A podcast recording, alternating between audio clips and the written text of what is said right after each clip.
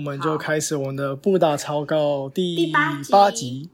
对，好快、哦。Yeah 我今天有准备想要分享的三呃三件事。好，我还蛮多件事情，但你可以先分享，我可以穿插穿插。好啊，那我先分享，就是呃，我们上周没办法录音，就是因为我说我要做那个恩爱的简报嘛，然后就哦对是在、嗯对对对，我就很想要分享这件事情，因为我觉得演讲准备的过程比实际去演讲的收获还要更大，就想要分享一下这个历程吧。就是呃，嗯请说我应该是在上上周的时候收到那个学妹的邀请，然后那时候就想说有点纠结，因为这阵子其实工作蛮忙的，但是又觉得是一个很难得的机会，所以我就答应了。然后在答应之后呢，我就想说好，我要在假日六日两天的时间，赶快把我的简报做一做。然后在准备简报的过程，我就回去翻那个找 Google Drive 的档，我们以前曾经一起社课的一些共编啊，或者是照片啊这些资料，就边翻就边觉得整个跌跌入那个时光隧道里面。就看说哦，我们当时邀请哪些组织，然后我们规划社课的逻辑是什么，有一些留下这些足迹，然后那些足迹对我来说就会很庆幸当时自己很努力有做这些累积，因为这些都是慢慢，你可能现在回头看，你就根本就忘记那时候在干嘛，可是就是默默成为你的养分，然后在现对我来说，我回想说恩爱对我工作的影响或者什么，其实还是有的，嗯，然后再看那些说那时候没有耍，那时候没有耍废，所以现在就觉得很充实，没有偷懒之类的那种感觉哦。对，就是觉得哦，那我们那时候很认真呢，就是光呃要认识一个机构，或是邀请一个讲者，我们可能都会先做笔记，然后访谈的问题等等的，很扎实的在做这些东西。嗯，我现在回看是觉得哦，那时候的团队很认真，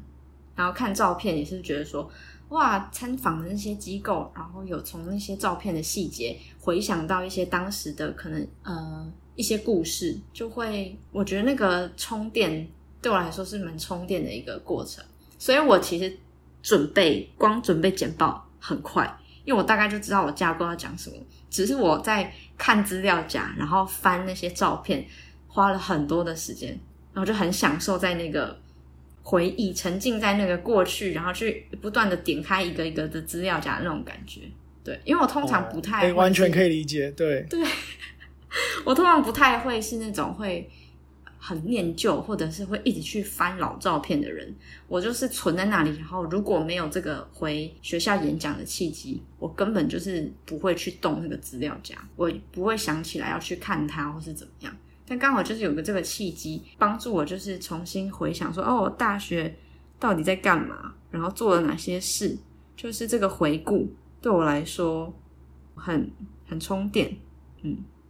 对，这个是一个就是有一种毕业典礼的时候放那个影片，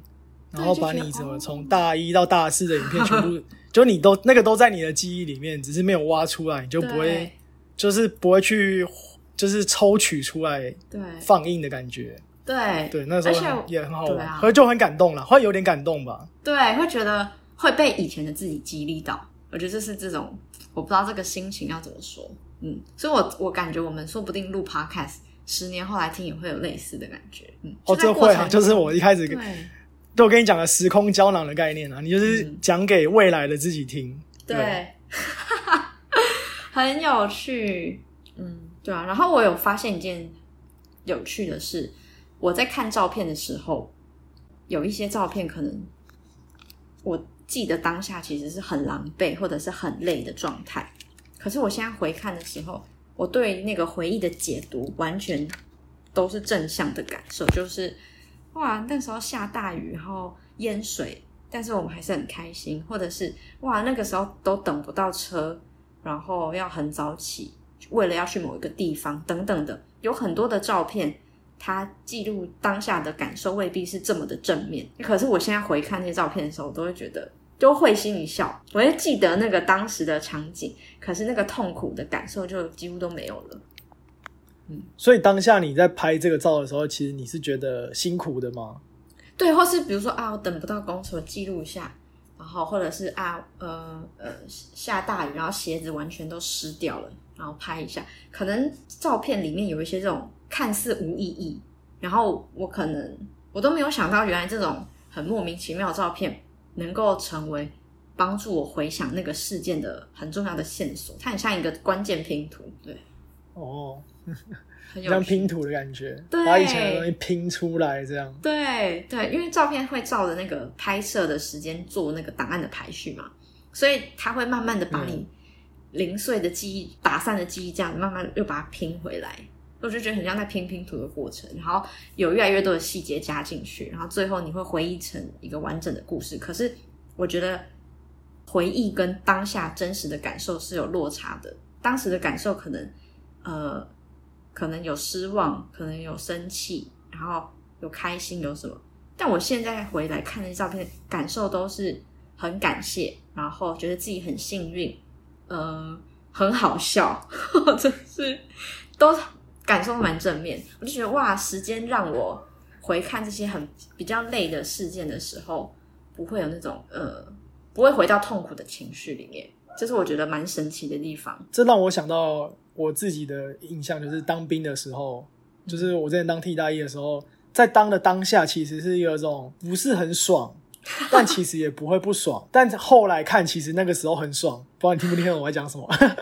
当下觉得说很多很荒谬的事情，然后为什么我会在这里？然后就想说啊，因为没办法，就是呃义务役嘛，那你就要去去做这件事情。嗯，但但后来想之后又觉得，哎、很多荒谬的事情，其实回过头来觉得非常好玩。嗯只是当下不一定，就是当事情发生的当下的事事件本身，跟你后来假设过五年之后你的判断是完全不同的心态。真的很有趣。对，而且这让我联想到一件事情：人不是有这种忘遗忘的机制吗？可能有时候对他是为了要保护我们在呃受到一些悲惨事件或冲击的当下，呃，透过遗忘的这个机制来让大家能够从那个很痛苦的状态快一点离开，快点抽离。之前就有一个研究啊，这就跟出车祸的时候，你会马上什么都忘记啊，因为你就觉得太恐怖了。出车祸的前十分钟我在干嘛都不知道。对对对，嗯，对，之前不是有一个研究，就是他去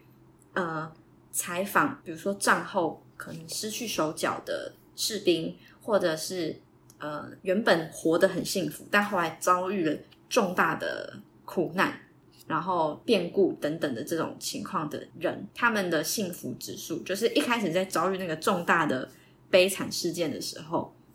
呃，你的那个幸福指数或是快乐指数是会陡降，直接这样跌落谷底，但后来又会再爬升，然后爬升会回到你呃原本有健康手脚的那种状态，所以我觉得这个是一个很人类很神奇的机制，它就是会让你忘记那个、嗯对对回对，归就是你现在中乐透中五十亿，你现在才会超爽。可是过了十年之后，你的那个幸福指数又回到正常，跟现在一样。对，而且不不一定要就是十年，好事可能两坏事都个月后会这，样。对，可能两个月后就可以了。人的那个复原力比想象中的还要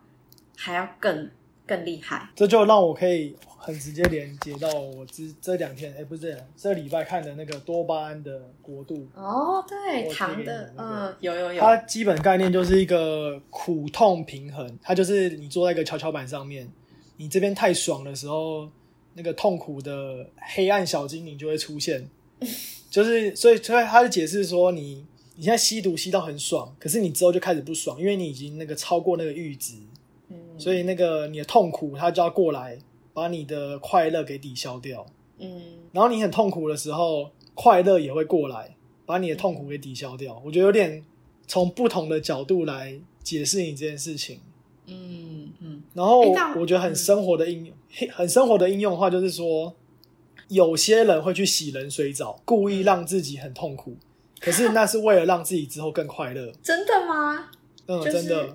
就是或者你去运动也是啊，运动就是你先让自己很不舒服，那你先累积一些不舒服之后，然后你就会有一个回馈的快乐，比如说就多巴胺的分泌这样。哦，我之前看一我没有看完啊，就是一个日剧，它就是一个呃正常女生上班族，但是她对于下班后要喝啤酒这件事非常有仪式感，所以她在下班可能下班前三呃两个小时，她就开始不喝水。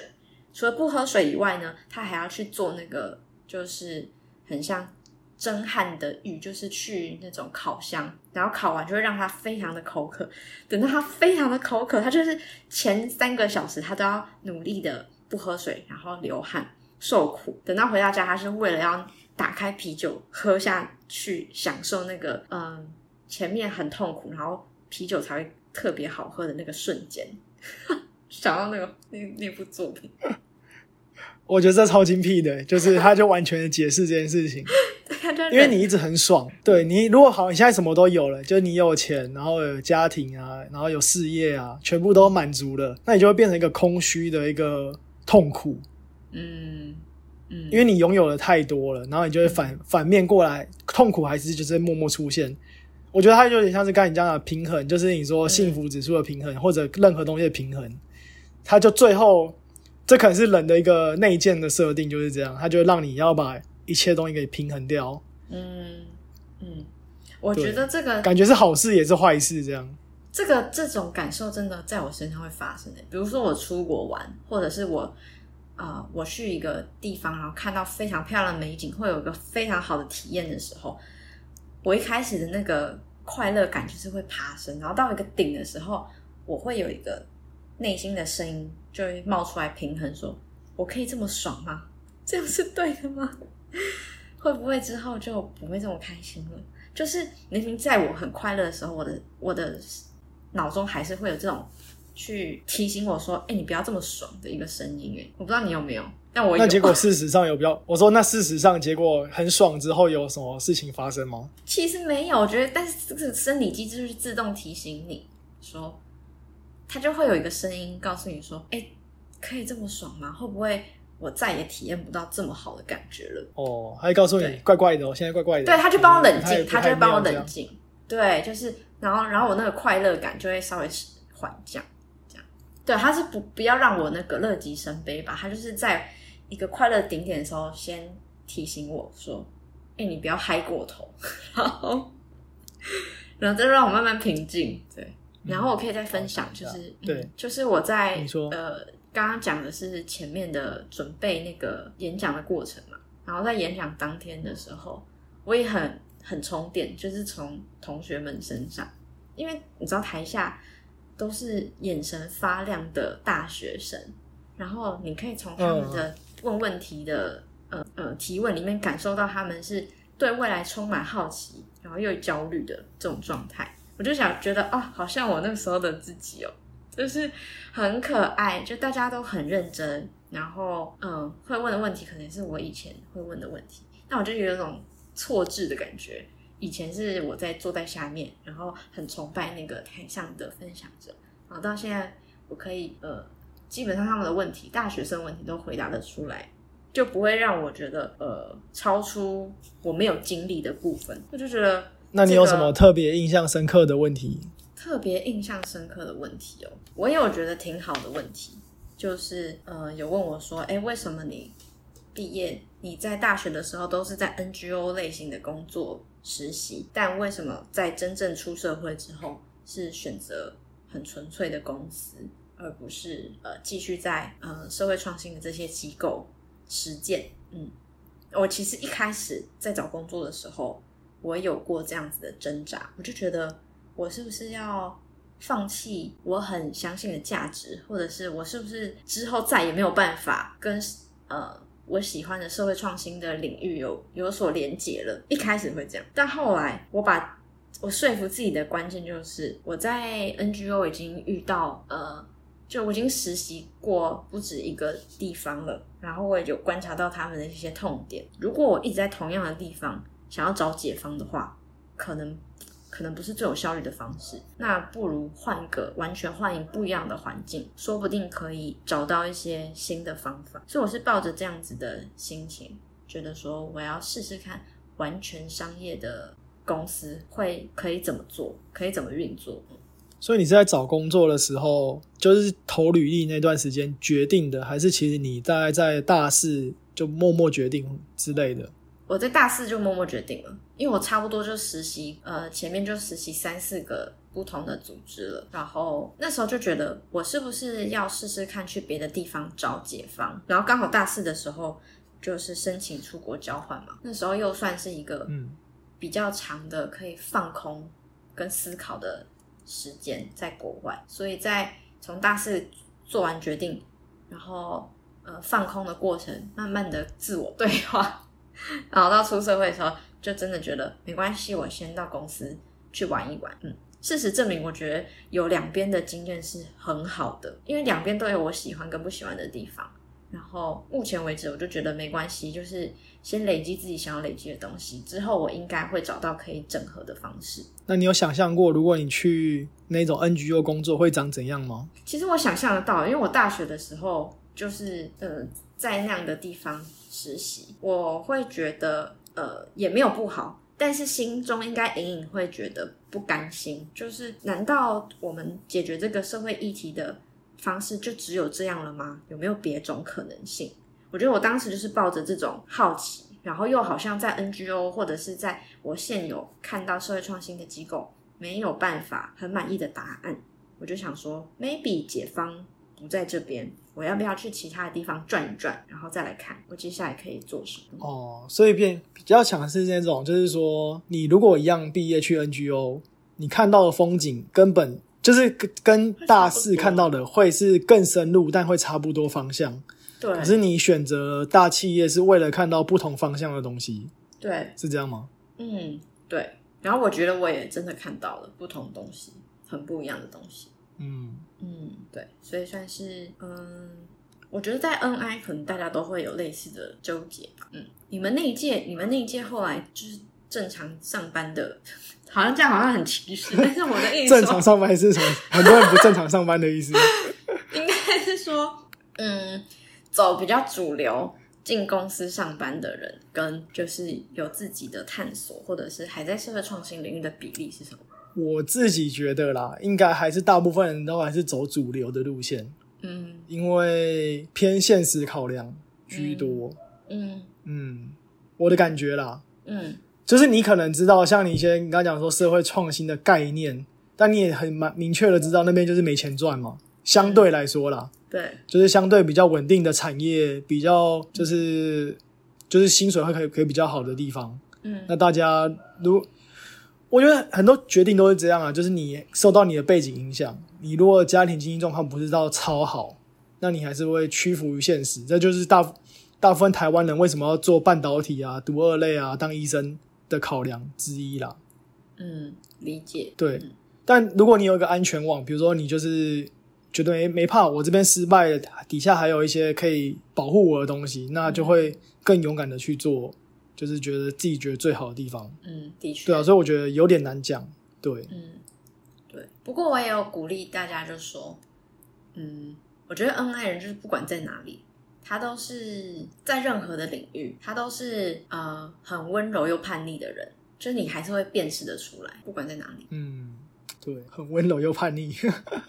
对，就是知道现状。这你自己你自己想到的？梗吗？还是这样？蛮有趣的。哦，我对 NI 的那个就是到底是怎样的一群人，然后那时候想到的第一个浮现的想法就是恩爱是温柔又叛逆的人，对，就是他既能够接纳现状。然后去呃很同理的走到各个议题里面，但是又不屈服于这样子的状况，所以会想要做一些小小的改变，这是我的感觉，有些人在体制内做，有些人在体制外做。对啊，是管你在哪里，反正你本质上是这样的人，你不管去哪里，就是都会活得很好。嗯，嗯，对，好，这是我的第一个分享这享。让我好，嗯那我可以分享一个跟这个有点相关又不是很相关的，就是我们来想一想一个呃穿越时空的概念。但这个是我最近上课的东西，就是嗯在讲，就是我们像刚刚讲，我给你举个例子说，假设你现在回到你大四，可以选择去就是去大公司，也可以去 NGO 工作，嗯。然后两个是一个平行时空，只会发生一个现实嘛。嗯。对，然后我现在最近在上的东西跟这个有点像，它叫做流行病学，然后它这样讲 advanced epidemiology 就是进阶的流行病学，然后才上第一个礼拜就是讲哲从哲学、科学跟流行病学这三者的关系，好很有趣的就是说，流行病学最根本的问题就是解决因果关系。嗯你你喝了什么有毒的水，所以你得了癌症。好，假设有那个重金属的水，所以你会得癌症。嗯假设这是因，这是果，可是我们要怎么知道是因导致了结果发生？我喝这个水得到癌症，那有没有可能是我其实呃还有别的原因啊？说不定我基因本身就不好，或者我我去照射核能干嘛的，然后得癌症？那你要怎么证明说你就是喝了这个水而得癌症？但这件事情就是在现实生活中是非常难的。嗯，好，反正这我们就是这个这个学科最最根本的目的是希望做到这件事情。那我等一下再回来讲这件事情。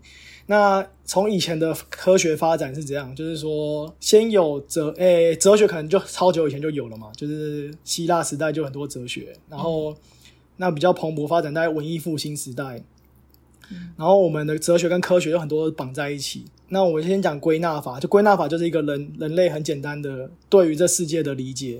我看到一百只白色的天鹅，我就说天鹅都是白色的，这就是一个归纳。但就是大家也很常做这种事情，但这归纳法它就是被严重抨击说，那你看到一只黑色天鹅，你全部一百只白色天鹅，你这个结论就是完全错误的，它没有一个逻辑基础。嗯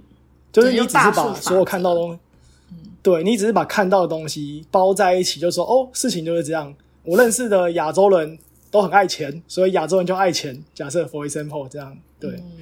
那这个这个东西是没有一个逻辑在后面支撑的。嗯然后那还有一个，比如说归纳法也可以这样讲，比如说公鸡叫，太阳就出来了。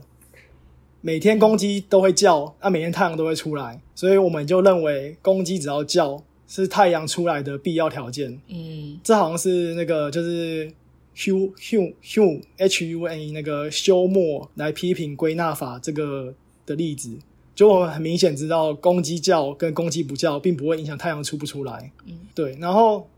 那后来就变成演绎法嘛，就是我们可能国中公民课都有知道，就是归纳跟演绎。嗯但演绎法，我不知道你的理解是什么。可是呃，对你可你对演演绎法有什么特别的理解吗？演绎法哦，演绎法，因为我在哲学上的演绎法我不是很知道，就是但但在科学上，反正这这两个归纳法跟演绎法都很影响到科学，它是从哲学去影响科学。嗯。然后那我因为我不懂哲学的东西，那我可能就讲科学这一面的演绎法是怎么样的概念，就是一个否定法，我们只能拒绝，比如说它不是我们只能拒 reject，我们我们对我们只能知道它不是什么，但我们不知道真理真理是什么，它真实是长怎样。比如说，呃，我想一下例子，就比如哦，说，比如说，你不是女生，呃，也不是这样讲。哦，那个不像像刚刚。我刚才我刚才突然想到另一个，我还再讲一下归纳法，还有一个很好笑的例子，就是逻辑的错错误，就是逻辑常常会这样乱七八糟。比如说，呃，会叫的都是狗，苏格拉底会叫，所以苏格拉底是狗。你有听过这种莫名其妙的逻辑推理？有就是似是而非法，它就是一种莫名其妙逻辑法，但人家一般人常会被这种逻辑法给误会，然后就顺着这个逻辑走。对，然后我刚刚讲的那个另一种的演绎法的是一个否定法，就是我们只能说，好，我们一个虚无假说。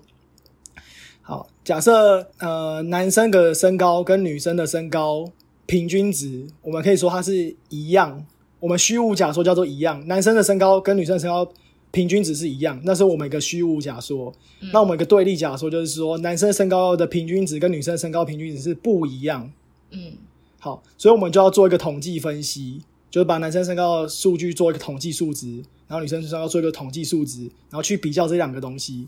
结果发现男生的身高减女生的身高是正的，所以我们可以推翻我们刚才讲的身高是一样的这个假说。嗯我们只能推翻那个第一个假说，所以我们得到的第二个假说，男生跟女生的身高是不一样。嗯对，就是我们在这个科学，诶、哲学在影响科学的层面上，就是我们只能从拒绝开始去做，就我们不能去肯定。那男生跟女生身高不一样之后，我们又可以来定义说，好，男生比女生高，或者女生比男生高，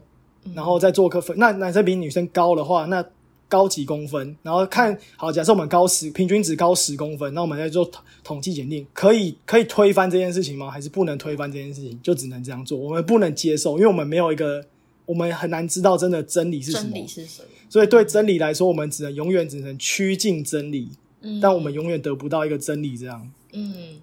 然后，对，这就是刚刚归纳跟演绎的一个在科学上的慢慢推导。那再讲到那个刚刚讲流行病学的因果，我要怎么知道？好，这个人假设他有心脏病，做了手术后他活下来，跟他做了手没做手术死掉，必须两件事情同时发生，我们才能知道因果。有一个老先生六十岁，他有心脏病，在平行时空 A，他动了手术，所以他活下来。然后在平行时空 A plan，他没动手术，所以他死了。我们必须让这两件事情同时发生，我们才行在这个世界中知道这件事情是有因跟果的关系。嗯但是现实就是这么残酷，我们没有一个平行时空的阿贝、复制人之类，就没有办法，所以我们很难真的知道。好，你看，你现在我这个阿贝去动了手术，是医生很厉害，让他成功了，所以他活下来，手术成功了，所以活下来，还是因为阿贝天生呃身强体壮，就算没动手术，他也会活下来，只是我们看不到。嗯。对，反正这就这个因果关系就会变得很有趣，但是科学上可以就是得到一个平均值，比如说这一百个人或这一百只老鼠，他们都有一个相似的 background，他们基因可能都差不多，所以我们假设它是一个可以出现在平行平行时空的人物、平行时空的动物，然后做了某些操纵变因。然后得到一个平均结果，所以我们可以用这个平均结果来一个、来一个推测真理长怎样。但 anyway，我们在科学的角度上，就是永远没办法，几乎没办法啦，没有办法知道因果的发生。嗯对，反正我就觉得，哎，这东西好像很很废话，但就是从那个刚才讲的，从哲学跟科学，再到流行病学这三个这样慢慢讲下来，我在上课的时候觉得很有趣，就是、嗯就是我们只，然后但我自己有一个背后有一个这是 fundamental 的问题，为什么一定是因跟果发生？但这我就没有答案。为什么我们认为事情一定有因，一定有果，不是 random 的事情出现不是随机的？哦，哎，你的这个问题没有，这就大对啊，大部分主流就是我们的一般人人类的人类的知识系统就是有因跟果啦。就是我现在打你一拳，说你会痛，就是因为你痛是因为被我打，这样就是嗯我们很自然就内建这种观念，所以我们才会演变出这些哲学、科学，还有这个我刚才讲的流行病学的因果关系推论。你有你得到 SARS-CoV-2，所以你才会得到，你才会现在发生肺炎。这在大部分事情上是对的，对。只是我只是好，就是上完这些课，我突然就会觉得因果这件事情，为什么这么直观的认为它就是会这样照着这样发生呢？嗯，哎，你的你的这个问问题就是呃，很多人研究到科学，最后会选择再跳入复杂性科学。科学的下一个境界就是复杂性科学。复杂性科学讲求的不是因果，它讲求的是呃事情的发生，其实有时候没有因果的关系，而是当你把各个元素集在一起的时候，它会涌现出某一个趋势，或者是产生某一个结果。但是这个涌现的过程是非常混乱的，就是你要加入很多各式各样的变音，然后它才会发生。嗯，这就是复杂性科学在我以为我以为你要讲神学，其实科学感觉到最后就变神学了。其实对啊，科学的尽头，哲学再来是科学，科学的尽头就是神学，因为你解释不了，你就最后只能说啊，神秘的力量。但是复杂性科学一个是它的前嗯前一站啊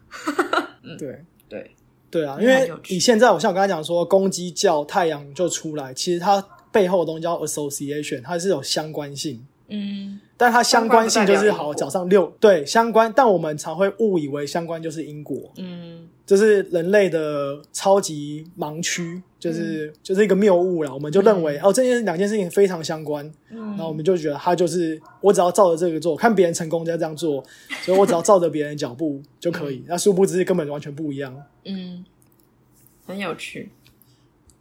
对，然后这是我现在在学的因果，然后就是才前面反正很复杂，它就很多数学啊、几率啊这些东西，但我觉得很棒啊，就是科学跟哲学都可以就是连接在一起，是很有趣的事情。嗯，那你上课应该心里会蛮有满足感的。还就是很很很多觉得越越读越有趣那种感觉，哦，好好好好好赞哦，这种状态，嗯，大部分人但也有很多越读越不知道自己在干嘛。哦，因为选的课啦，因为我们的选的课就是比较可以自己选，就是嗯你只要上你喜欢的课就好了。嗯，很有趣。那你需要当助教吗？我上学期当过了，哦，然后这学期就纯修课这样。对，这一学期就是把剩下最后的课给修完，就嗯要考资格考，然后十一月就要考资格考，在 Thanksgiving 之前，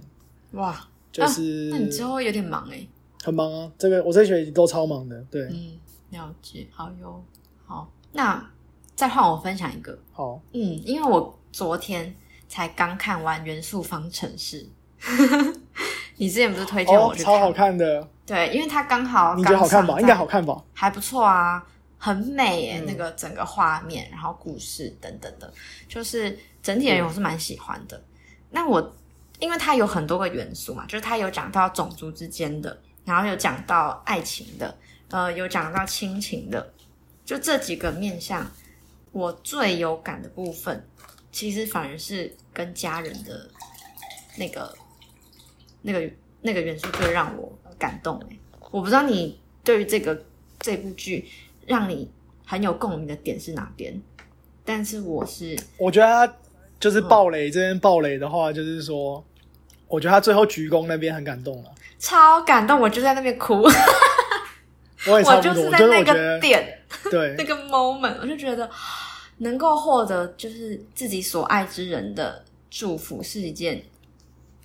很棒的事情，很有力量的事情。嗯，那是我嗯看完这一部觉得、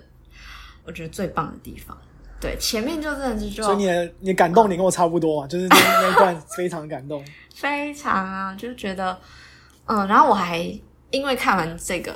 我就回想说，到底就是我人生中印象很深刻的被祝福的那个经验是什么？嗯我就想到是我在高中毕业典礼的时候，我的地理老师，因为我是地理小老师，然后我在高中的时候是有参加那个地理的奥林匹亚竞赛，所以是非常，密集的这么巧，啊，很好玩，那个也是另一个故事，就是对我有参加奥林匹亚的那个竞赛，然后过程很有趣，就是所以在高中的高二、高三，我其实是紧密的在跟这个地理老师合作，然后做专案的，嗯，然后最后就是毕业典礼的时候，我通常不是我在典礼上通常都不是会哭的人，我就是在毕业典礼我也都没有哭，可是我是在回家打开地老师送我的卡片跟礼物的时候，我就爆哭。他就写了一个非常感人的卡片，就说：“我相信你，不管未来人生做任何的选择，你都一定有办法，呃，把自己过得很好啊，然后前途一片光明什么之类的。”然后他送我一个地球仪，因为我跟老师说我的梦想就是我要环游世界，这样他就送我一个地球仪。这个地球仪呢，到现在都还放在我的书桌前方。对，所以我我很觉得被祝福的原因，是因为在那个十六、十七岁的年纪，我对自己可能是没有那么有自信的，然后但是心里有很多的愿望，然后老师是一个你很敬仰的人，然后他告诉你说你一定可以，我觉得这个你一定可以的那个文字很有力量，嗯，我就许愿说，我我接下来就是我一定要成为可以尽可能祝福别人的人，就是有任何的人，不管是遇到好的事情、坏的事情怎么样，我都希望可以当一个可以去给别人祝福的那个人。对，因为我觉得祝福的力量哦，很很 powerful。对，就是把这个力量传下去的感觉。对啊，对，那个结尾我就很喜欢。嗯，嗯，但觉得冲击感是因为他，嗯，对啊，我觉得冲击感是因为他爸爸是原本就是不不认可他，可是你把对他一个从不认可变成认可，这样就是很大的转折。这样，嗯，对对，好就是反而但亲情但我我的对。我看的角度，大部分都会觉得说很像，就是他他其实背景是一个韩国移民，但我后来才知道的。但我看起来就是很像，就是这里就是美国发生的事情，就是大部分人都很辛苦的第一代走到这个土地，你看他火族人就是嗯。来的时候连那个那个水一直浇下来，很可对怜，他们桥下就根本没有这个这个环境根本对他们不友善。嗯但他们还是愿意在那里努力活下来，这表示说比他们火族的母国还要更更好，我觉得这样感觉。嗯就是他们已经很辛苦了，那表示他们可能原本母国更辛苦，他们愿意来冒险，虽然不一定好、哦，就是他们这一代就算在母国或者在这个新的国家都不一定是好事，但他就是为了下一代，他你看他下一代的那个小朋友就会融整个很融入这里这个地方，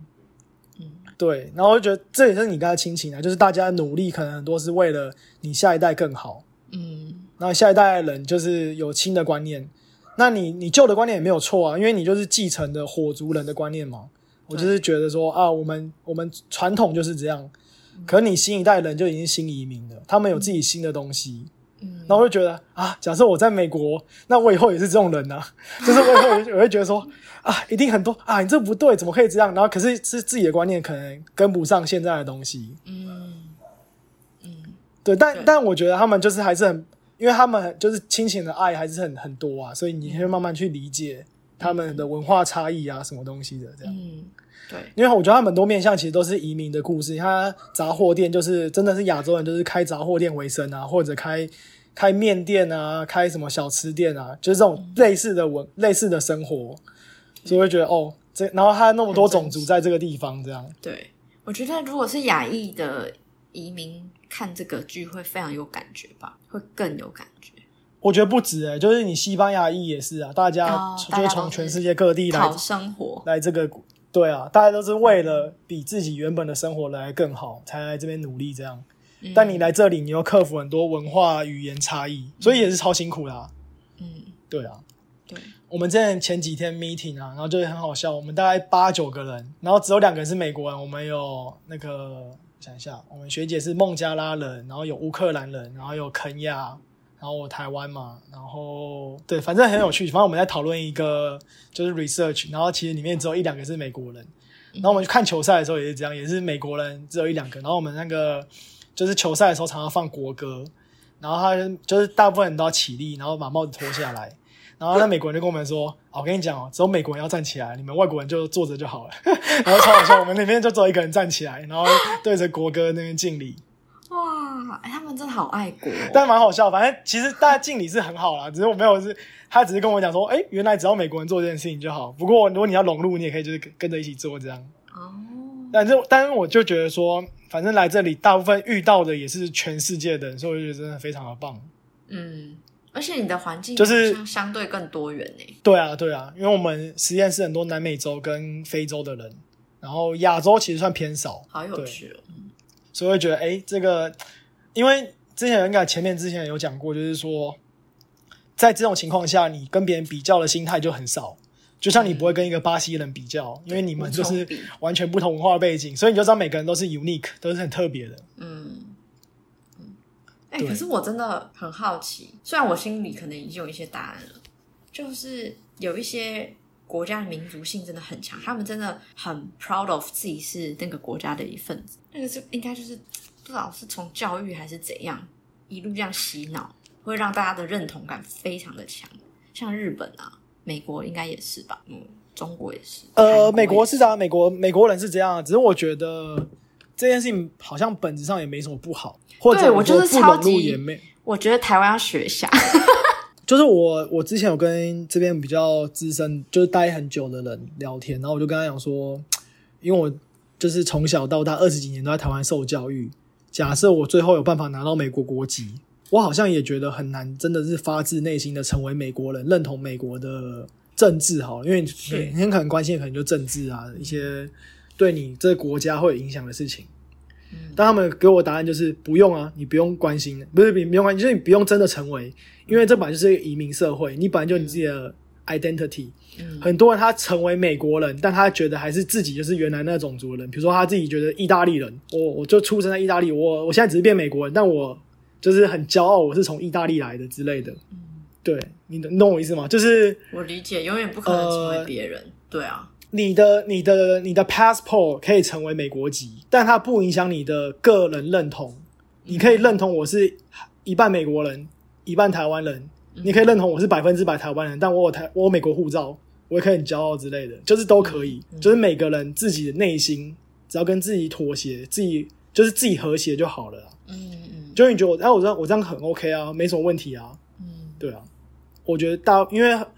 很多人就算他们是很多代，他们还是会很骄傲自己的文化，比如说嗯爱尔兰人之类的，他我们自己有自己独特的文化。对啊那他们只是生活在美国，然后、哦，我生活在美国啊，但我以前的祖先在哪里之类的。嗯，但在但在一个这个移民社会里面，它本来就是一个很正常的事情，而且大家都可以理解这样不同的文化差距就。对了。对，没有人规定你一定要认同这块土地、这个国家，但它不影响你拿到这个身份的问，就是这两件事，一个是行政上的问题，一个是心理上的问题。它两件事情是独立事件，你两个完全不影响，那你何必让自己的心态影响你的那个签证什么问题？嗯我的解读是这样的。嗯，对我只是觉得，我其实蛮羡慕那种，嗯，国家非常团结，然后爱国意识很强的那样子的民族。我觉得真的你在你的国家遭遇了一些啊，比如说大地震或是怎么样好了，那个团结才会出来。就觉得台湾的团结对啊，对，度还是要再加油一下。遇到重大危机的时候就会团结。其实这好像本来就是，只有心理学有证明过，就是人类就是会，嗯嗯，对啊，我们互相竞争，就是合作。好像有个研究是说，比如说你要两两群男生小朋友童子军，你要怎么让他变敌对，跟怎么让他变变朋友。变敌对的方法就是你你派一个，就是说你是老鹰队啊，你是那个什么地鼠队，你给他们两队，然后他们就开始竞争，他们也你就随便分队，然后他们就开始 PK，然后他们开始互骂，开始说哦你这个队很烂啊，然后就会会互斗。你只要把它分两队，他们就会一起吵，就会开开开始吵架。嗯，就让他们有各自的归属感。但你要让他们团结，就说好，那我们一起来盖一个独木舟，我们两队就我们没有分队，我们去，对，我们一起把这个东西建好，然后大家就会很开心的去去把它建好，然后大家相处完就很快乐。嗯。反正有不同的方法可以让别人团结，跟那个让别人吵架。对嗯。对，这个好像是来自那个《影响力》那本书，就是哦，我想到的是恶魔教室，你有听过恶魔教室？恶魔教是卡通吗？还是什么？不是，好像是一本书，然后后来拍成电影。反正他就是讲说，那个那个一个老师他怎么在呃高中还是大学的班级里面，把他们班塑造的像一支球队的那种状态。他首先就发发给大家班服，然后让大家觉得说我跟别班是长不一样的，这是第一个。然后还有一些口号啊，他就是塑造成呃一个魔性的那一间教室，然后他就在那本书就是在讲他是怎么塑造这一群人的过程。哦，是小说还是故那一种故事类的？嗯，我我我要找一下哎、对还蛮有趣的。对，《恶魔教室》，嗯，对啊，它是后来拍成电影，嗯，就类似的概念啊。对。那你还有什么元素方程式的其他心得吗？元素方程式的其他心得哦，嗯，基本上就是那个清醒的部分最让我，就是最让我感动，其他的部分就还比较还好哎，对，但我可以再分享下一个话题，因为我的我今天有三个想要分享的嘛，我可以讲第三个，好，第三个是可以可以我。最近就是发现我很喜欢的一个香港的媒体人，就是我会看他的文章啊什么的。他已经三十八岁了，然后是两个孩，嗯已经就是结婚，然后两个小孩的那种状态。但他最近就在呃当家庭主妇当了将近十年之后，他又回学校念书，回去念那个呃社会学的博士，然后呃在那个他的贴文下面就非常多人就留言祝福啊，或是怎么样。但是他就有分享说，他在注册学校的过程就一直被各个行政单位或是租他要去租房子、找宿舍干嘛，就一直被误认为是陪读的人，就陪他的小孩来去呃读书。他就说，就是这个社会会一直对那种离开职场非常久的女性，就会觉得好像你再也没办法回去，或者是你的身份，你一旦当了妈妈，你就是一辈子当妈妈。那我就觉得他的案例很，他在哪里读书啊？我打岔一下。他在南京大学的社会学读博士。哦，嗯，继续。对对，所以嗯，我觉得至少在亚洲，我不知道在其他国家，你你高龄然后去读书，是不是其实反而比较正常？但是至少在亚洲，大家都是一路这样念上去啊。你可能念到三十岁以前，你就差不多要出社会。然后一旦你出社会工作，然后开始生小孩，基本上就比较不会又再回头，就很少很少案例这样。嗯，我只是觉得说每一个人，如果对，嗯，嗯做每一件事情的时间点，呃，可能在亚洲偏一致，大家的那个速度是很像的，嗯，但是我希望自己不要被这个环境影响，嗯，什么时间想要干嘛就自己决定就好。两个想法，就是在亚洲，大家都急着毕业，急着赚钱，急着退休，急着去死。真就是大家的是这样，去死，你就要。跟着去死；大家去参加丧礼，你就要跟着去死嘛。就是 每个人都在做一样的事情，都很赶。嗯然后第二个想到，就是我之前上那个统计的课啊，也是很多那种妈妈级的人，一副就四十几岁这样来上。然后其实我觉得很有趣，跟他们聊天，嗯，没有，就我学校啊，也不是哦不算社区大学，也算也算名声不错这样。然后嗯他们就是有人也是读博士，可能休学嘛，中间干嘛生小孩之类的。然后他们也是很辛苦啦，但我觉得大家是很尊敬诶、就是我们没有说是觉得说你你老了不适合读书，反而这边是很友善，就是嗯。叫做 DEI 啊，diversity、equity、equity 还有那个那个 Inclu- inclusion，inclusion 就是三件，嗯。对，就是多样、平等跟包容嗯之类的。嗯就是我们学校常常宣导这种，就是你是 LGBT 啊，干嘛大家都要接受啊，就是每个人不一样。嗯然后年龄也是这种感觉啊，就是大家觉得很有经验的人，你工作你四十几岁来读博士班，或者你读硕士，甚至读大学，大家会想听你在讲什么。就是这边蛮尊重，就是每个人的小组讨论，对啊，说明他懂得真的比你多啊。那他你跟他一起共学，你也可以学到很多。所以我觉得我的可能在亚洲真的是这样啦，就是像你刚刚讲的，就是觉得太年纪太大，不要来读书吧，或者这个环境就对这些人不友善。但我可以想见的，在美国，我自己感觉经验是还不错。我觉得有一件事情就是，我一直深深的感觉到，就是美国人，美国文化不是美国人，就是说这个文化很拥抱失败，很拥抱做实验，然后就是做，然后爆掉了，就是啊，sorry，拍谁，我做烂做烂的，就是笑一笑，然后老板也说，哦，好吧，好吧，就是大家苛责度不会那么高。至少我接触到环境，就是你可以去尝试有趣的，然后失败了，大家会给你时间，反正是你你自己的时间成本，你自己要你自己负担你的失败。对，但大家大家资源够多，所以大家的资源可以承受你有些小失败。对。但因为在这种像我刚刚讲，一开始前面讲说，你有一个安全网，你知道失败不会被骂死，你失败不会被不会被退学，你不会因为做一个实验失败就被退学，而去不敢做实验。我哦，我昨天贴给你一个刘轩的 po 文，诶，就是一个 podcast，你可以听一下，我觉得蛮有趣的。他就讲说他的小孩，他小孩去上一个那个俄罗斯人的那个上面，看他说，他说他那个教的很好，就是会一直鼓励小孩说你做的很棒。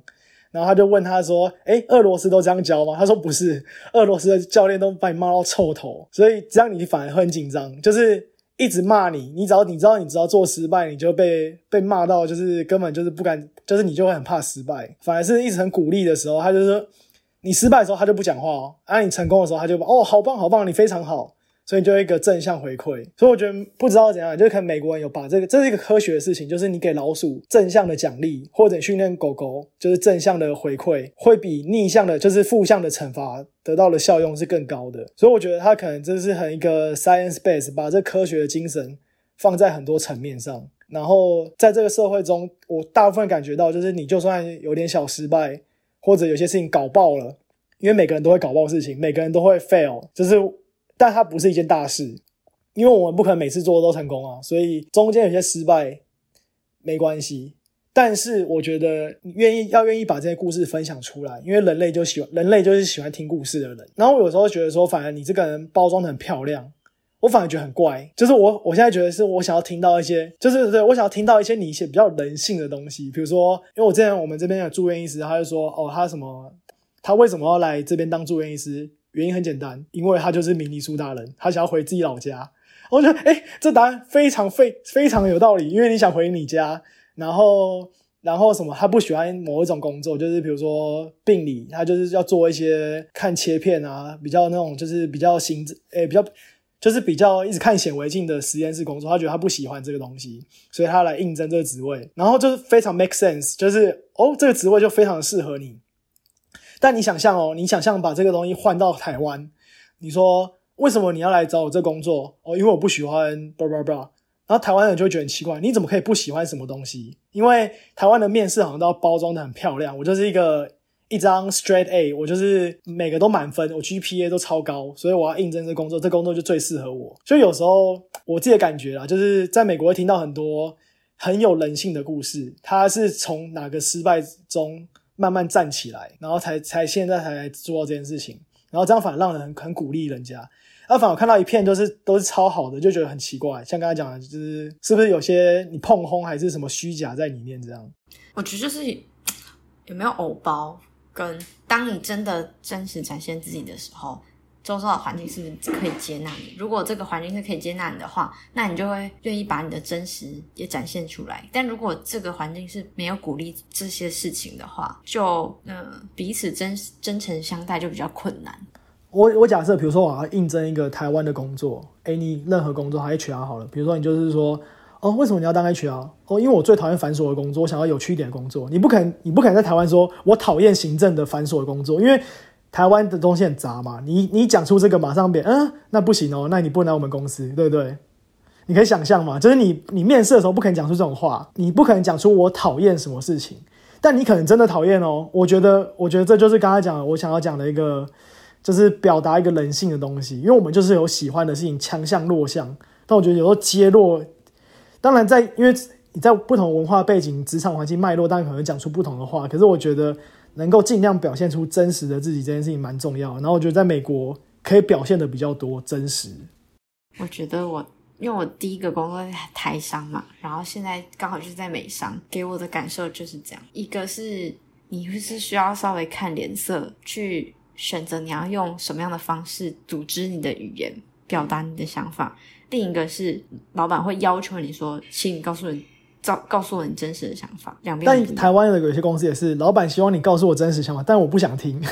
所以你告诉他，你就比如你每次都报告诉真实，你就被打脸，然后最后就告诉假的，变成是一个文化。它它虽然有融入一半，但不一定真的它核心是这样，就有时候不一样。我的感觉啦。做一半的很伤害，就是你是真心讲完，然后他又不接纳，最后大家都不会想要讲了啦。对啊，之前我很多那种台湾很多十几个人 meeting 啊，就是会很多人报告变成虚假的报告，就是表面上为了符合老板想要听的，然后就这样讲。好，我的分我的三点就差不多这些，你还有想要补充的吗？有啊，我来讲一下搬家的，就上礼拜九月一号搬家，哎，上上礼拜，哎，已经，累积两个礼拜了，天哪！就是搬家，是我从一个二 B 两个 bedroom 到一个一个个人的房，然后就有一种由奢入俭难，因为我的空间原本很大，然后东西很多，然后就搬到一个很小的空间，也不是小了，其实相对小，对。然后呃，所以我就处理很多，就是。一些我的家具门，然后后来就很有些干脆用送的。我现在还想还想再把一些东西清掉，因为我觉得我想要就是让家里更空一点空间。对，因为那很多很多一些什么柜子啊，其实根本没有它也没差，可是之前就放着，因为之前空间无限大，我就放着也没没在怕。然后现在就想要把它清掉，然后清我就我就觉得为什么我要清掉？我就觉得突然想到一件事情，就是物品它在那边。好像也会占据你的一个心智容量，很奇怪哦。就是我就是不知道之前有没有跟你讲过，拥有车你才会拥有有车的困扰，你没有车就没有车的困扰。只是困扰是相对随之而来的，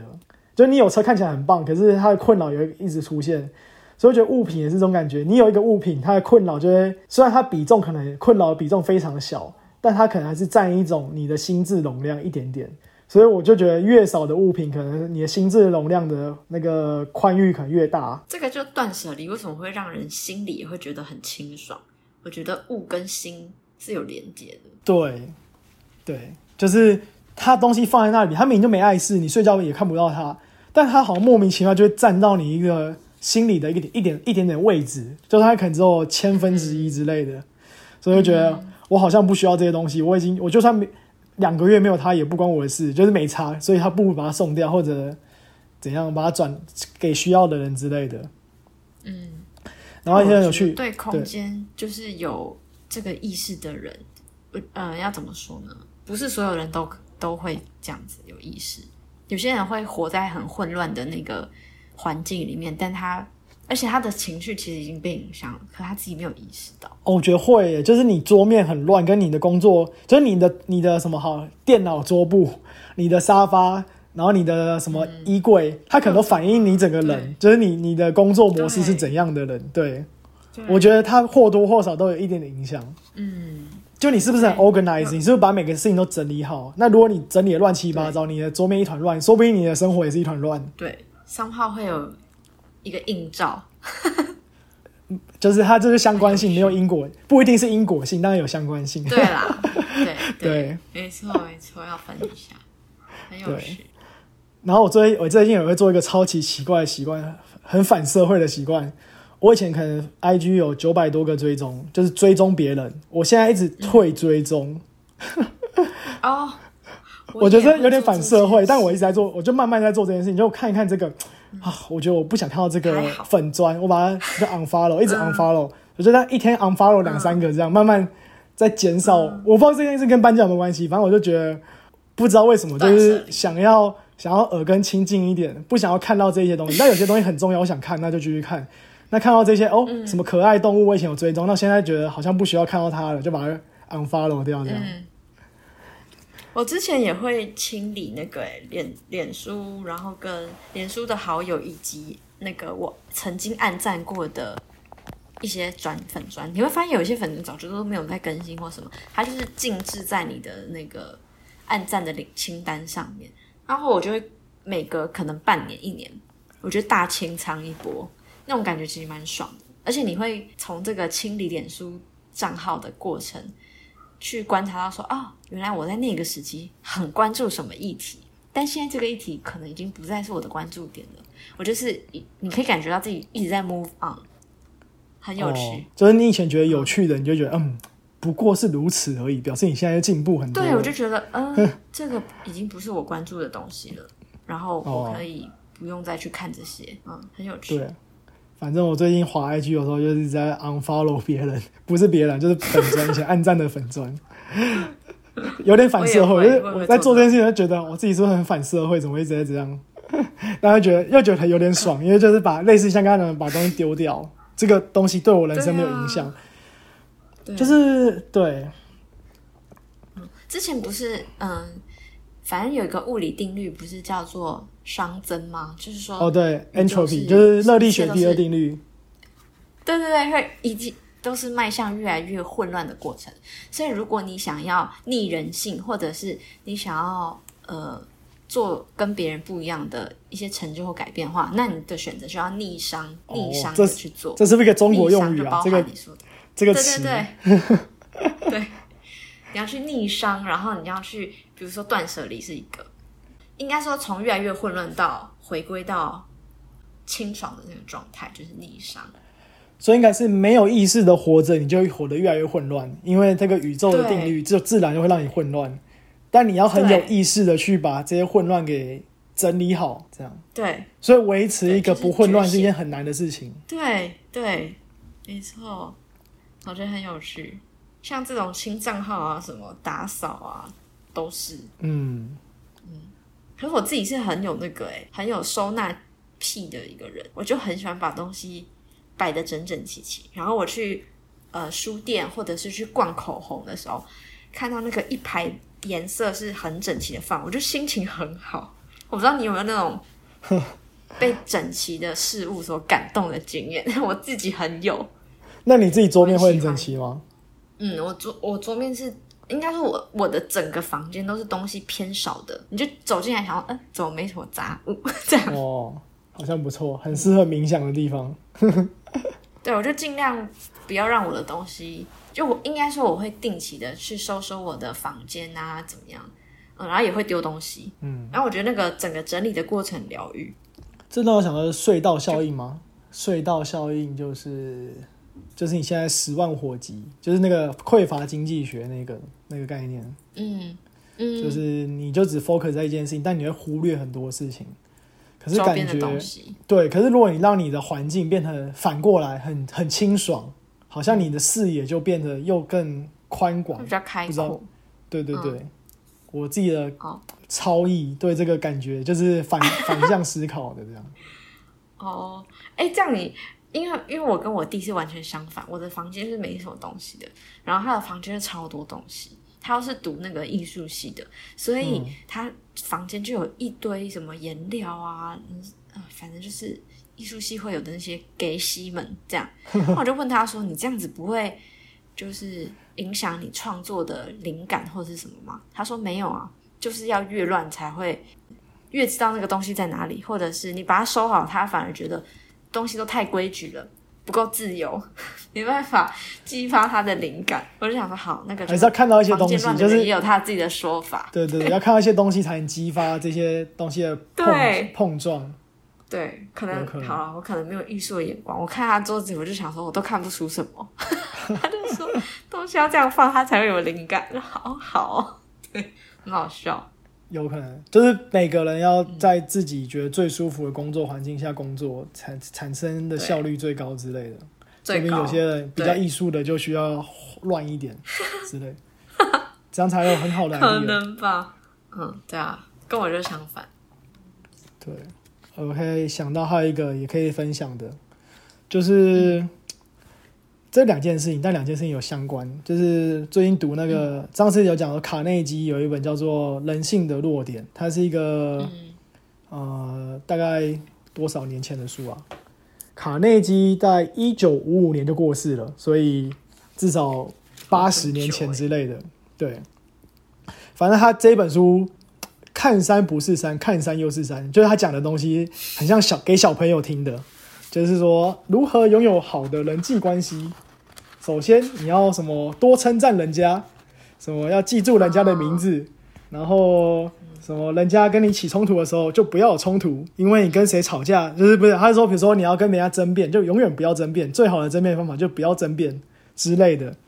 但是他每个他又举了很多例子，所以我觉得在不同阶段看会完全有不同的感觉。像我现在这阶段觉得还不错，就是觉得如果我十年前看，觉得。干，这不是我国小就知道的废话吗？就是那种，就是很像给小朋友看的啊！你这个东西我早就知道啊，你讲讲讲干嘛之类的。嗯，但知道跟做到是完全两件就很难的事情。比如说记住名字，就人家大家最喜欢的东西，其实自己的名字。你如何在每次都直接记住人家的名字，然后下次见面就很直接叫出他的名字？这这件事情我觉得是一个技能哦，超强的。你可以认出这个人，然后记住他的事情，或者记住他的狗狗叫什么名字，记住他狗狗的生日，然后跟他聊他有兴趣的东西。对，不行。对，然后反正他里面就有一个举例，什么什么罗斯福总统的一个朋友就是这样很强，他没有大学毕业，但他很会记人，然后很会跟人家聊天，然后就是因此成为高官之类的。他反正里面就很多这种谁谁谁的故事，然后对，然后觉得哎，真的都很厉害。然后他讲的都也都是真的是。要 keep in mind 那种心都感觉，就是你要尽量看人家的优点啊，对啊，然后什么，对，反正我觉得很很有趣，就是聊一些普世价值，然后我们我们都会忘记做的事情，比如说多赞美别人这件事情就很难咯，因为可能我们亚洲人文化就会觉得说，哦，就是不要得意忘形啊，对对，就是我们我们看到人家很好，但是哦那个我也可以，可是你不会马上第一时间马上哦你这做超好之类的，你要发自内心的去。去 appreciate 人家，然后人家就会开始喜欢你，因为人人喜欢被赞美啊。哎，你任何人都是啊。对。但是去做到这件事情就是不容易，这样。嗯。所以我觉得这种书就是要有一些经历了，就是你可能曾经因为记不住别人，然后很尴尬，就是你有这种你已经累积了这种好的经验、坏的经验，然后你再回来看这个书的时候，你就觉得对，就是这样。嗯。对，反正我现在在这个，在我现在阶段看觉得还不错，就是，嗯，他书，我觉得书也书都是这样啦，就是你看到的永远都是你本来就知道的东西，然后你再加深他那个东西，因为你你只能得到你拥有原本的东西，就是他改变你的东西是你自己想去改变，所以你才会得到收获。对，嗯，然后因为这就加深提醒。看这类的书，就是最多的时候，就是我在在当业务的时候啊。然后我觉得后来想一想，就是业务还是我当业务的那个时候，就像你刚才开一开始讲说，你那个心境跟现在完全不一样。当下觉得好痛苦，可是后来觉得收获超多。就是嗯，因为我之前跟就是本质上我说外向内向，其实我觉得我在当业务也是偏内向的人，在做这件事情上的时候，我觉得我是一个偏内向的人，我不想。去发名片、去 social，然后去推销我的产品，因为我觉得这边就有一个防御心态。哦，你要卖我东西，然后人家就是一个站在一个防御的心态，然后我本身就是一个内向的，又必须要做这种工作，我觉得好痛苦。但看了蛮多这一类的书，就是说什么你要如何受人家欢迎啊，你要怎么跟人家沟通，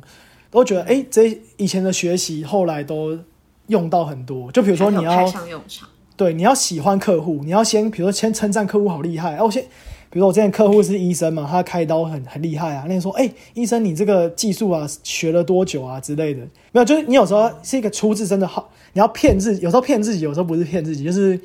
要好奇心，对这个人有好奇，嗯，他才愿你对人家有好奇，别人才想跟你讲话，你们才有办法建立连接。啊，你本身对对，他是一个很。人真的很厉害，就是感知，就你你对我没兴趣，我马上知道你对我没兴趣，然后我们就会没好没什么好说，你名片拿了就可以走了，你可以可以回去了这样。所以你要怎么让你的客户喜欢你，然后怎么跟客户好好沟通，我觉得这是一辈子都是影响很大。对，而且我觉得业务的能力就是做人的能力。对，然后我就觉得说，其实每个人都是业务，在不同的层面上，嗯，就像我之前跟你讲说，我去做研究也是一个在卖你的研究。在宣传你的在做什么事情，其实就算你发 Facebook 发发文也是一个业务啊，就是你对外在的形象，对你的形象管理，你的怎么经营你的社群，都是各个角落。对啊，比如说人家生日，你怎么去对对？比如说人家生日，你可以生日快乐，或者你送个礼物，就是各个各种业务跟人家建立各种关系的模式。嗯，对。然后我们最近有一个，就是我最近也发现很有趣，这跟刚刚业务有关系，就是说我最近要 conference 会印海报嘛。然后就发现影印店老板是一件很难的工作，因为影印店老板要对，因为我们就是寄我们那个 PDF 档给他，然后要跟他确认那个你的打字有没有打错嘛，图片有没有放错，然后图片解析度好不好，所以影印店老板要很会沟通，因为你他印出来可能一个就是因为我们我现在印两两百多块美金，六千块六千块的东六千块台币的东西印出来就印出来了，所以他如果中间沟通不良，他的成品不好，那客户就会很生气嘛。而且有时候很紧急，比如你三天内要，两天内要，你就马上要用的。所以我发现影音店老板其实要很会沟通，然后你的 size 啊，你的什么 PowerPoint 的尺寸要怎么怎么格式怎么用，然后对，然后我觉得很有趣。就我最近都就是跟那个影音店老板，就是大概 email 二十几封信，然后 就是很很有发，对对对，反正我觉得哎，就是你想象不到，原来影音店老板要这么厉害。嗯，要确认很多没有想到的细节。对对，才不会让你的客户不满意。对，然后我就想说，哎，那表示这些你在做，像刚刚讲说，连影音店老板都很会沟通，那表示他也是一个很好的业务。所以就是每个方方面面，你你只要应该说，呃，你会是个很好业务，你就会是很好的人。我觉得可以这样讲。嗯嗯，对，所以卡内基的人性的弱点算是看完了。但感觉可以再从中又获得一些不一样的东西，这样。嗯，对。好，我现在桌上两本书，呃，一本呢是你跟我之前分享，叫做《待在家里也不错》。第一集吗？还是第二集？诶，哦，第二集就对对对对啊，就是过得还不错一年，其实我已经看过了。嗯，我也看过。这个是他的第二集，《待在家里也不错》，还没开始看。嗯，我早上才去图书馆拿拿回来。第二本就是如何改变一个人，是那个华顿商学院的。对对对，我觉得这个会会跟卡内基这，我觉得会跟卡内基很像，就是你不能改变一个人，你只能改变自己，但你可以多认识这个人，然后让他讲出他自己想讲的东西。对我觉得他，我猜了，我猜测会是这个方向，但等你分享。好啊，对啊，就这两本，我们可以下次聊。对。好像还有一件事情可以讲，我想一下，忘了什么。好，刚刚突然忘记了，没关系，想一下。最近还要发生什么事啊？嗯，哦，有了，想到就是那个 Tim Ferris，我我应该转贴给你的三十点，就是如果我能在二十岁知道啊，三十岁的时候知道了二十件事情，如果我能在二十岁知道的话，有多好之类的那种。然后它里面，我我我这我在做一件事情，就是说。它里面有一句话，就是说，把握你每天最脆弱的三小时，强迫自己去那个三小时去做一件事情，做你最重要的事情。然后这这时间通常是早上，然后我的实际的做法就是早上起来很累嘛，通常因为我有时候课可能有课没课不一定，但没课的时候早上起来可能很累，就会睡比较晚，但就不要，我就是固定大概八九点就起来。然后因为在家里会很废，所以我就觉得这三小时是我最脆弱的时间，所以我就一定要去实验室或图书馆去做事情，就是不要浪费它。对对对，在最脆弱的时间，强迫自己去一个地方，例如图像我这个图书馆或者去哪里，然后去把我很重要的事情给完成。对，嗯。然后他说他的结论是这样的人就不会穷，我也不知道为什么还有这种奇怪的结论。对，反正我觉得他那些格言都蛮有趣的，就是而且是很多可以去执行的。嗯，所以你就再试试看这个这个 quote，然后对我我就把它我就把它写在我的冰箱上面，就是我每天看打开冰箱就看到，就是每天脆弱了三小时，所以我要让自己免于脆弱，因为这跟上次有讲到那个推力里面冷热状态嘛。就是你冷的时候，你就觉得现在我很冷静，我觉得我明天早上六点一定可以起得来。早上六点绝对起不来，因为你闹钟闹钟响的时候，你那时候太累了，就是你在热的状态，根本就没办法去理性思考。嗯，所以你就必须要有一种人性哎，嗯，这真的很逆人性。对，所以你就必须有一种仪式感之类的，就是你要知道。出门就是一个仪式，我只要出门，我只要到了图书馆，我就会做的事情，而不是在家继续混，因为在家可以太多太多诱惑，然后混来混去，那你的就是重要的三小时可能就不见了，啊，你今天一事无成，然后就然后再再懊悔、再痛苦，这样，那然后觉得不很不太好。所以我觉得，其实工作之后有规律的可以上下班的做这这个这个规则，其实反而帮助我的生活变得更。健康规律，因为我就是得要早睡，我才能早上起床，才能通勤。什么？其实它也是一种，呃，虽然不是非常开心啊，但是对我的生活来说是其实正向的一个约束。诶，就是对啊，我觉得有时候稳定的固定作息是其实不错，然后是好事。但有时候要强迫自己，因为你可以偷懒，偷懒很快。就是如果你没有，你没有 任何那种。对你没有，就养成习惯很久，可是你偷懒一下就破功就很快了，这样。嗯，就是刚刚讲的啊，你要让这宇宙变很乱很容易啊，它随时都会往乱的走啊，但你要维持就很难，维持它的稳定整洁，然后逆逆着伤害伤数去走，这样。对，就逆人性啊，所以能够逆人性的人就不会穷，因为勤奋吧，我猜他的那个连接性。差不多没有，反正像我就一样，还是维持就是鞋子就在门口，穿上跑鞋就打开钥匙，拿着钥匙就可以出门跑步。嗯，然后只要出门就一定会跑五公里，然后跑完五公里就不会变胖，就是很简单，就是让让一切事情都变得很简单。嗯，所以你尽可能让那个阻力降到最低，你就可以比较顺畅的做这一连串的行为了。对，然后它就有点像是。某像某种程度的心流啊，不是真的进入心流，但他你可以回过神来，他就做完了。哦，好棒！你让事情自动自让事情自己发生。哦，这就我之前跟你讲的，让就是我们只要定一个 podcast 时间，我们其实也不用想内容，让 podcast 的内容自己会出来。重点是你要把它变成系统化，你要让 Google Calendar 永远都有不出现这个时间，然后它就自己会定下来。然后你只要进到这个位置，它就会自己产生一个东西，就会嗯。我们现在好像两周一次的频率吧，对不对？隔周吗？看看状况了，但就是尽量尽量 regular 会比较好一点。嗯嗯，没错。对，有时候就是一个，嗯，对，建立一个习惯之后，它就自己会慢慢产生成果，这样。嗯，因为你那个摩擦力已经，呃。前面的静摩擦已经没了吧，所以就会比较顺一点。对啊，然后还有觉得最近反正有时候乱看一些书，没有就有时候书像你书不是也是一次同时看两三本嘛，就是不会只看一本。对，对啊，我在那天就是先看一个十多个的，就是十多个的五十五个练习，反正我之前就看过，然后这一次美国就把它带，就是来美国就把它再带过来，因为我觉得十多个是我本来就一直蛮喜欢的东西。然后看一看，他在里面其实他也也是很多格言啊，就是那种希腊时代的希腊神话的格言给你。然后，嗯，就是有看到一句，就是说什么，呃，为什么我们活的好像我们永远不会死的一样的活着？就是我们，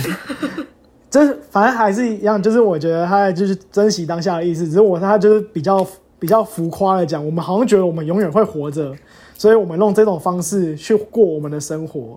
那么躺在那边划手机划三个小时，好像一直划也不会有事的感觉。对，但你的生命，你重要的人生就被这样划手机给划掉了，那划 email 划掉了，然后你何不去做你真的重要的事情？对，嗯。然后我看完这，我看完这段，我想，哎，不对，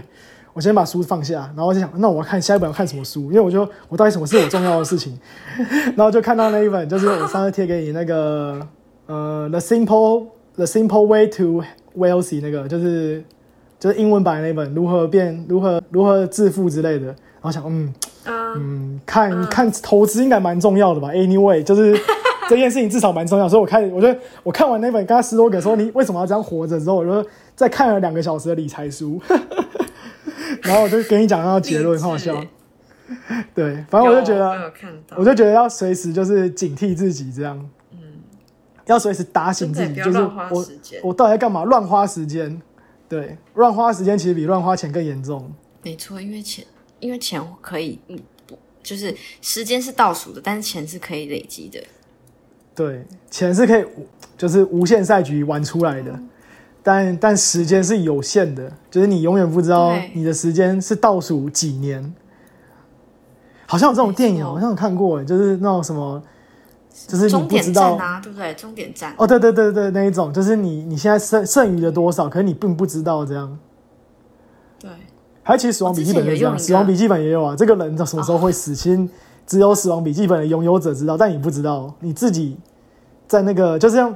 也不是有种团康游戏吗？是把那个那个鬼牌放在头上，然后别人看得到你的牌，那你看不到别人的牌。我觉得人生的时间有点像是这样，就是头上就有一个时间了，然后它一直在倒数，可是你永远不知道上面的计时器剩多少。这就是对，只有上帝看得到。对，就是我们每个绑定时用一个 app，嗯然后它就是你就可以输入说，嗯，你预计你几岁要过世，然后它会把你人生的那个点点，比如说你可以活两万天，它就把那个点点整个列出来，然后你每天那个点就会消失、消失、消失。对吧？这是个很恐怖的可视化你的生命是蛮可怕的。很恐怖，非常恐怖。对啊，没错。但反正原则上就是觉得你要在做，随时要，呃就是我们都会忘记啦。然后看书感觉只是 remind 这件事情，就是什么对你是有意义的，什么对你是值得花时间在做这件事情的上面，这样就这样而已。啊，说不定有人看看动漫对啊，有人看动漫很快乐，那就狂看动漫。假设，对，我假日其实我的模式就是这样，朴实无华。我就是睡到饱，然后起来看书或看动漫，然后写写日记。基本上这就是我正常的假日。我很没有啊，就是假设你明年就会死，那你这样的生活是满意的，那我就觉得也很棒。哦，对对，我觉得没有不满意。对啊，那就好，那就是非常好。我觉得，我觉得只要对啊，有这个假，刚刚讲的这个前提在开，心就好。对，那这就是活的没有遗憾的人生，我就觉得很棒。嗯，嗯嗯，好哟。那我们今天差不多聊到这。感谢感谢。好对，然后我们下周可以再约个时间。好啊，下从从明天开始到星期三，我就会进入一个非常忙碌的阶段，因为我就会开始 conference 一堆事情这样。嗯，对，但也我觉得像你刚刚讲的，就是可能现在觉得好累，但之后回想可能又觉得很好玩，所以我可能要、这个很难得。我可能要站在一个后设立场，比如说我假设我现在三十五岁，然后看我现在三十岁，我可能要那个是应该要享受，尽量享受，想象一下，对，想象我那时候的想法，对，那这样就会活得很快乐。就累其实只是身体的累啦，但心里是觉得充实，这样很有趣。因为会遇到很多国家的人啊，大家每个国家人都在这里，然后就尽量交流这样。听起来就很棒啊。对啊，说不定有些人只是一辈子见一次，说不定你再也不会遇到这个人了。对，嗯，这就跟我去看以前的照片一样，就是有些人你会认得，然后有些人你会忘记，有一些细节或回忆，就是你，反正总而言之，回想起来都是好的感受啦。嗯，对啊，对啊。好，拜拜，拜拜。